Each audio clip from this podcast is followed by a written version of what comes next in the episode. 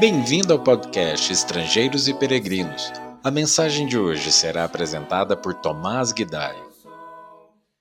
Pedro, após mencionar a preciosa fé que os seus leitores haviam recebido, deseja agora graça e paz vos sejam multiplicadas no pleno conhecimento de Deus e de Jesus, nosso Senhor.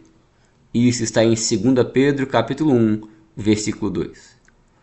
O que Pedro tinha em mente ao falar sobre a graça, ao desejar a graça aos irmãos?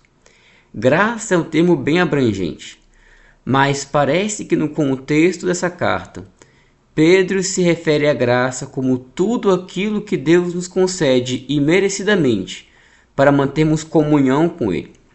Ao longo da carta, o apóstolo vai mostrar como Deus tem sido gracioso para conosco, por meio da sua revelação escrita, das suas promessas, da sua natureza que ele nos concede, do seu livramento, da sua longanimidade e dos próprios apóstolos também, com seus ensinamentos e dedicação. Inclusive, Pedro não apenas começa a carta mencionando a graça, mas também a conclui com a exortação para crescermos nesta graça o que complementa perfeitamente este desejo inicial de Pedro. Se queremos que a graça de Deus abunde em nós, precisamos nos apegar a todas essas coisas que ele vai mencionar ao longo da carta, sobre o que Deus nos tem concedido. Ele desejou graça e paz. O que é a paz? Será que tem como termos ainda mais paz do que nós já temos? Bom, Paz é um estado de tranquilidade, quietude, descanso, oriundo de uma alma que tem segurança da sua salvação, oriundo de uma alma que está em harmonia, em união com seu Deus. Pedro deseja isso aos irmãos e parece que ele alcançou a plenitude dessa paz. Lá em Atos 12 menciona uma ocasião em que Pedro dormia tranquilamente, prestes a ser julgado e provavelmente condenado à morte. E logo após de ter visto a morte do seu colega, do seu amigo, do seu irmão, Tiago. Isso está registrado lá em Atos capítulo 12.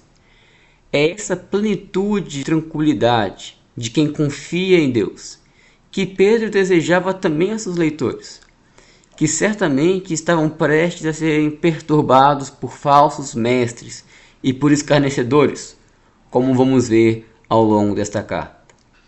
Mas é possível que essa paz cresça em nós? É possível termos mais paz do que nós já temos hoje? Sim. Acabamos de mencionar a plenitude de paz do apóstolo Pedro lá em Atos 12, mas nem sempre foi assim. Pelo menos houve duas ocasiões registradas em Mateus 8 e 14 em que Pedro se perturbou dentro de si diante da tempestade do mar, a ponto de achar que ele iria morrer. Pedro conseguiu crescer em paz.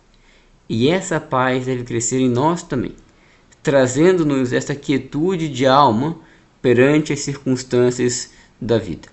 E assim como a fé, graça e paz não são elementos que vêm de nós, mas que nos são dados, nos são multiplicados pelo Senhor. Desfrutar deste favor imerecido de Deus e da sua paz são grandes tesouros que nós temos, que refletem a generosidade do nosso Senhor. Pedro disse que essa graça e essa paz se multiplicam pelo conhecimento de Deus e de Jesus Cristo, nosso Senhor. Ou seja, a graça e a paz crescem à medida que o nosso conhecimento de Deus cresce. Esse conhecimento pode se referir tanto a um conhecimento teórico, mas não só isso, mas também é um conhecimento prático do Senhor. Quanto mais nós conhecemos a revelação de Deus, a Bíblia, mais nós desfrutaremos da graça e da paz do Senhor. Pois quando conhecemos as histórias e os ensinamentos, isso nos traz paz, isso nos traz graça. Paulo vai dizer em Romanos 15 sobre a consolação que vem das Escrituras. Mas, como eu disse, Creio que esse conhecimento não se resume a um conhecimento teórico, mas envolve o viver prático Conhecer Cristo na prática significa conhecer o caminhar com Ele, a vida com Ele. E isso vem a partir do momento em que decidimos andar nos seus mandamentos.